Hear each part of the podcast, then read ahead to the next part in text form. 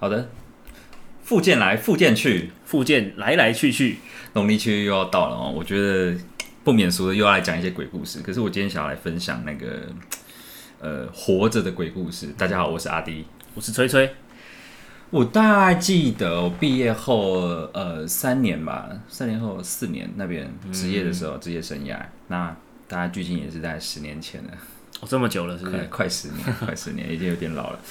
那那时候我在一间那个高雄市区的复健科诊所工作。嗯那其实你知道，健保的这个环境下，每天我们就是要拼翻桌率、翻床率，对，人越多，我们赚越多。可是其基本上钱都不是我们的赚，都遗失赚去。那那一天呢，就是风和日丽的一个下午，我印象好深刻。一个阿姨，一个八十几岁的阿姨，我们统称啊，哈，七十岁以上叫阿姨，叫阿姨，七十岁以下女性，我们都叫姐姐。对，对，大姐姐姐之类的啊，当然比较小的我们就叫妹妹这样子哦，绝对不能叫阿姨乱叫哦。这个生存的，对对对对对。那那一天那个八十几岁阿姨啊，就是一个行动比较不方便的老人家。那我们通常对老人家会蛮友善的，就是她下床，她结束她的疗程要离开了。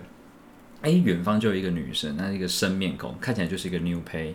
那她就走进来，然后我们跟阿姨挥挥手说：“阿姨呀，慢走啊，什么之类的哈、寒暄完之后，那这个阿姨，好八十几岁的阿姨离开之后，我就说：“哎、那个小姐，不好意思，这边帮我平躺。”她脸色非常的阴沉哦，然后就是浓妆阴沉，就是浓浓妆，真的是浓妆。